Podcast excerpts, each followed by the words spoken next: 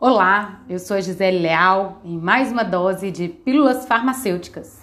Hoje o nosso tema é remédios e medicamentos. Qual a diferença?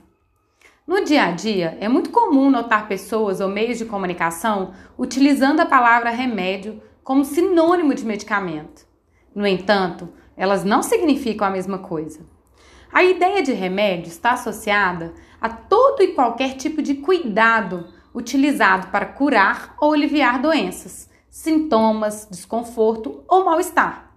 Alguns exemplos de remédios são um banho quente, uma massagem para diminuir as tensões, um chá caseiro, um repouso em caso de resfriado, hábitos alimentares saudáveis, práticas de atividades físicas para evitar o desenvolvimento de doenças crônicas não transmissíveis e medicamentos para curar doenças entre outros.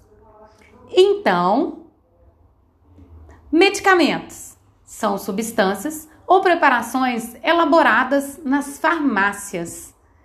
Por exemplo, os medicamentos manipulados, ou nas indústrias, os chamados medicamentos industrializados, que devem seguir determinações legais de segurança, eficácia e qualidade.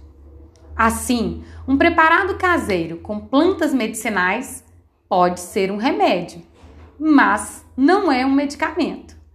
Para ser um medicamento, deve atender uma série de exigências do Ministério da Saúde, visando garantir a segurança dos consumidores.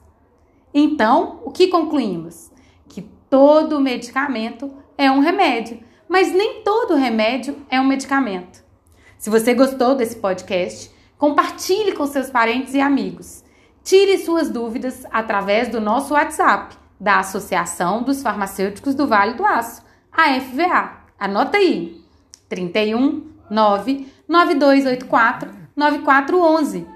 Sua dúvida pode se transformar em um podcast e ajudar muitas outras pessoas. Participe!